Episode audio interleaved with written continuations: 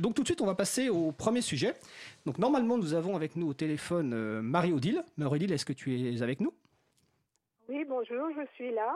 Alors bonjour Marie-Odile. Donc Marie-Odile, comme je l'ai dit tout à l'heure, tu t'occupes du groupe transcription à l'April. Donc tu fais un travail absolument euh, phénoménal de transcription euh, d'audio, de vidéo.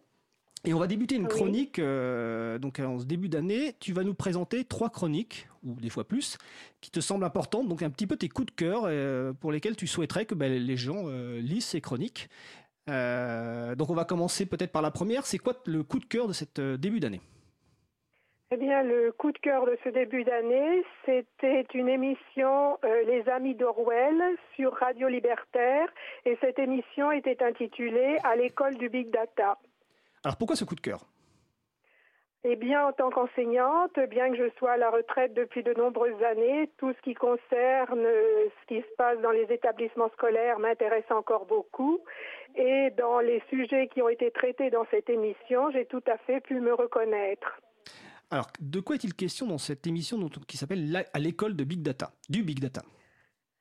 Alors, dans cette émission, il est question du fichage de nos enfants, du fichage des élèves. On le soupçonnait, mais grâce aux intervenants, c'est très clair, nos enfants sont tous fichés dès l'école maternelle, ça continue à l'école élémentaire et puis bien entendu ça continue au collège et au lycée, même si les fichiers changent de nom à chaque, fois. Et les intervenants euh, de cette émission appellent ça un fichage républicain. D'accord. Et que s'est-il passé récemment pour que ce fichage, qui est comme assez ancien, devienne, euh, si possible, encore plus problématique? Eh bien, en début d'année scolaire, il y a eu des évaluations, comme il y en a régulièrement au sein de l'éducation nationale, c'est tout à fait normal, et des, évaluations qui se sont déroulées en cours préparatoire, en sixième et en classe de seconde, donc les classes qui sont des paliers. Sauf que ces évaluations, cette année, euh, se sont faites totalement de façon informatique. Les enfants passaient des évaluations sur des ordinateurs ou sur des tablettes. Donc tout était remonté de façon automatique euh, et, euh, et, on a eu euh, de gros doutes sur l'anonymisation de cette remontée. On ne sait pas exactement à quel endroit s'est faite cette anonymisation et même si elle a eu lieu. D'autre part, dans l'émission, on nous explique que le ministère de l'Éducation a passé des accords avec une société luxembourgeoise.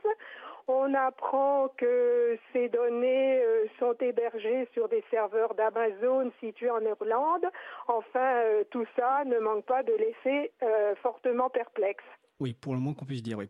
Et donc, alors qui sont les personnes qui interviennent dans cette émission et que pensent-elles de ces évaluations et de ce fichage des enfants? Les gens qui interviennent dans cette émission, ce sont des enseignants et des personnels de vie scolaire. Alors je vais passer sur euh, leurs réflexions concernant la façon dont les évaluations, les épreuves devaient se dérouler avec des indications très précises qui étaient données aux enseignants.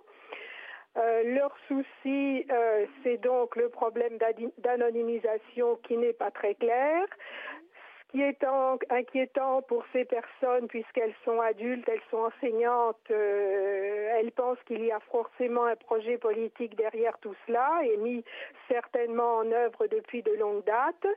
On veut supprimer euh, les fonctionnaires, on veut diminuer le nombre de fonctionnaires de l'État.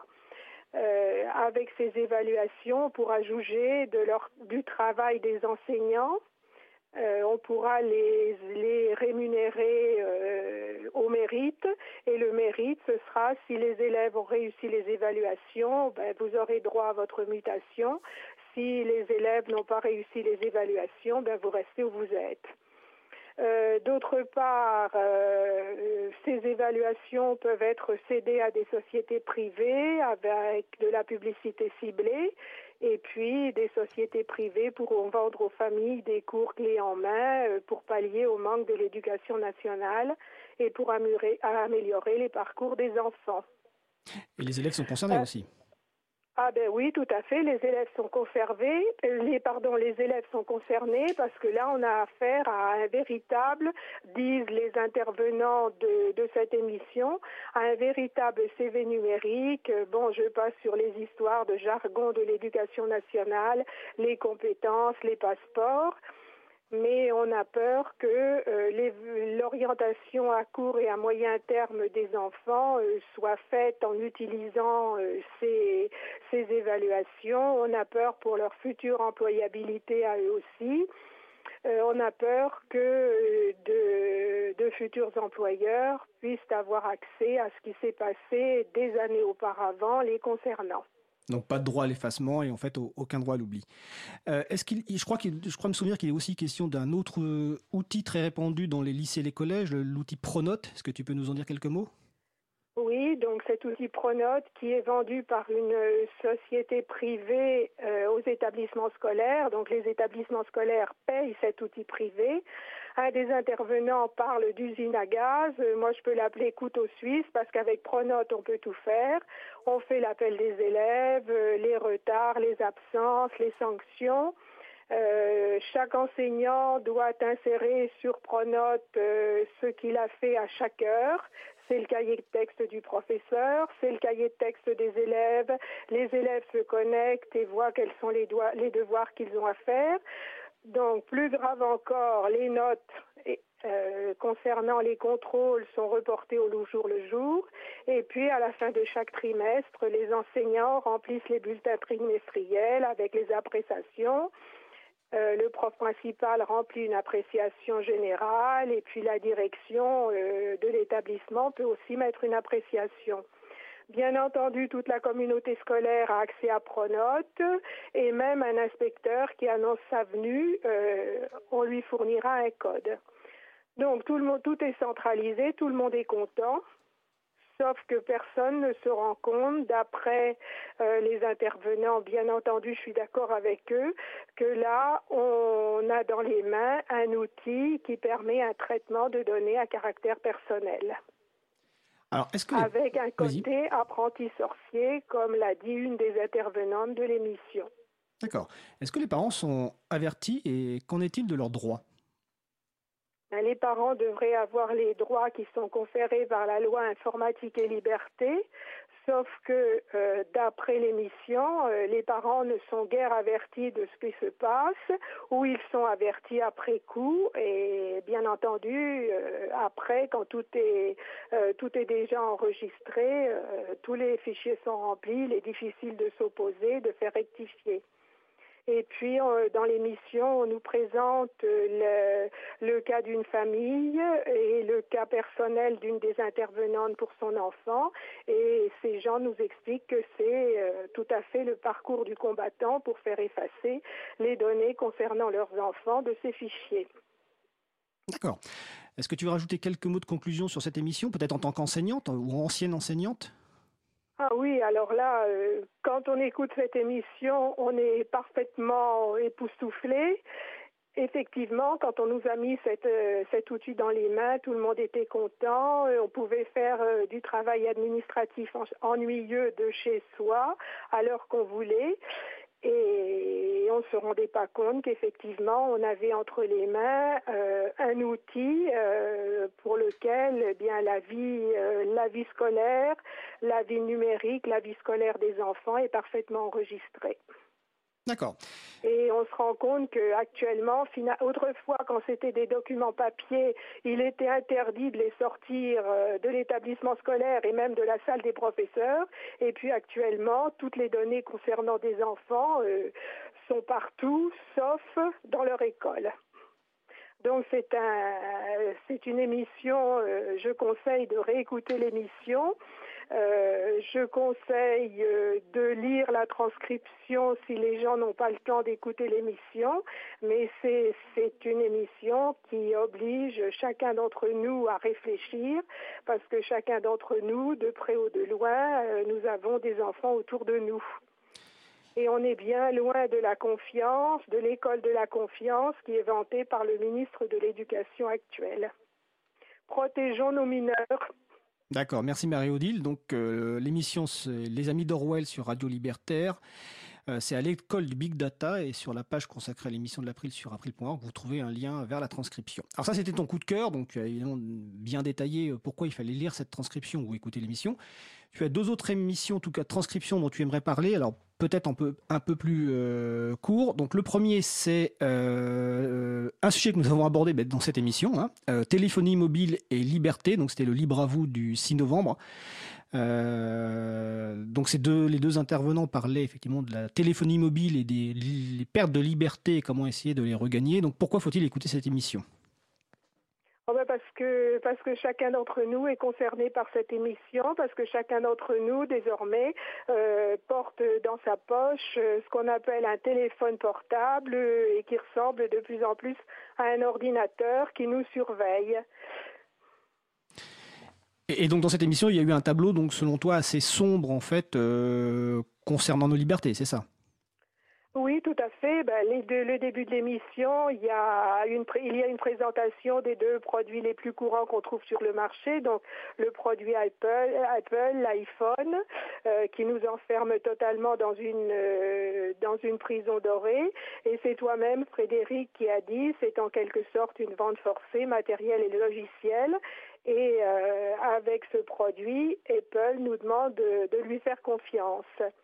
Il y a une présentation du système Android qui est installé par tous les fabricants de téléphones, euh, plus ou moins libre et plus ou moins modifié par les fabricants de téléphones. Donc effectivement, euh, le début de l'émission euh, était assez sombre concernant nos libertés avec nos téléphones.